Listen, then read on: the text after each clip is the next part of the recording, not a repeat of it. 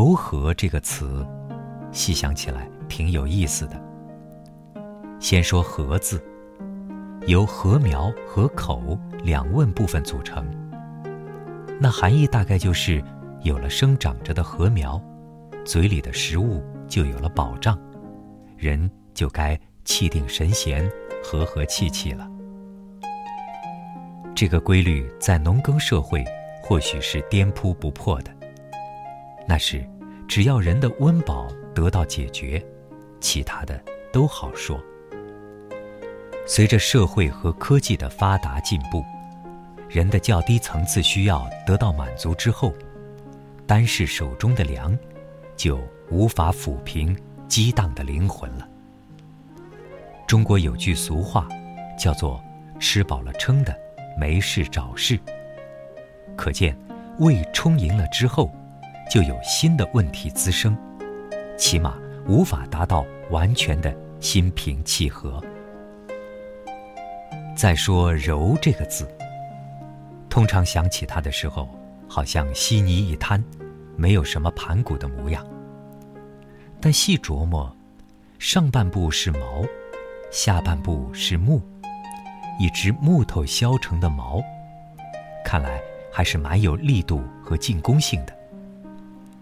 柔是褒义，比如柔韧，以柔克刚，刚柔相济，百具刚化作指柔，都说明它和阳刚有着同样重要的美学和实践价值。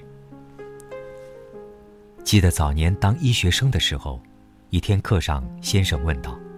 大家想想，用酒精消毒的时候，什么浓度为好？学生齐声回答：“当然是越高越好了。”先生说：“错了，太高浓度的酒精会使细菌的外壁在极短的时间内凝固，形成一道屏障，后续的酒精就再也杀不进去了。细菌在壁垒后面依然活着。最有效的浓度。”是把酒精的浓度调得柔和一些，润物无声地渗透进去，效果才佳。于是我第一次明白了，柔和有时比风暴更有力量。柔和是一种品质与风格，它不是丧失原则，而是一种更高境界的坚守，一种。不曾剑拔弩张，依旧扼守尊严的艺术。柔和是内在的原则和外在的弹性充满和谐的统一。柔和是虚怀若谷的谦逊呐。不信，你看看报上征婚广告，尽是征询性格柔和的伴侣。人们希望目光是柔和的，语调。是柔和的，面庞的线条是柔和的，身体的张力是柔和的。当我们轻轻念出“柔和”这个词的时候，你会觉得有一缕缕蓝色的温润弥漫在唇舌之间。有人追索柔和，以为那是速度和技巧的掌握。书刊上有不少教授柔和的小诀窍，比如怎样让嗓音柔和、手势柔和。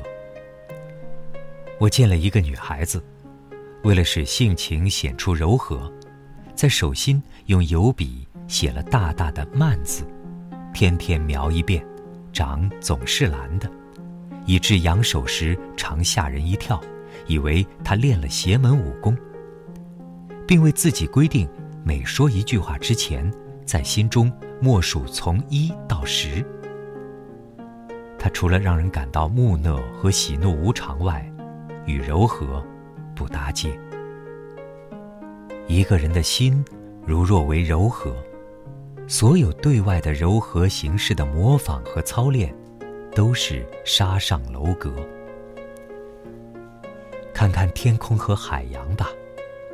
当它们最美丽和博大，最安宁和清洁的时候，它们是柔和的。只有成长了自己的心，才会在不经意之间收获了柔和。我们的声音柔和了，就更容易渗透到辽远的空间；我们的目光柔和了，就更轻易地卷起心扉的窗纱；我们的面庞柔和了，就更流畅地传达温暖的诚意。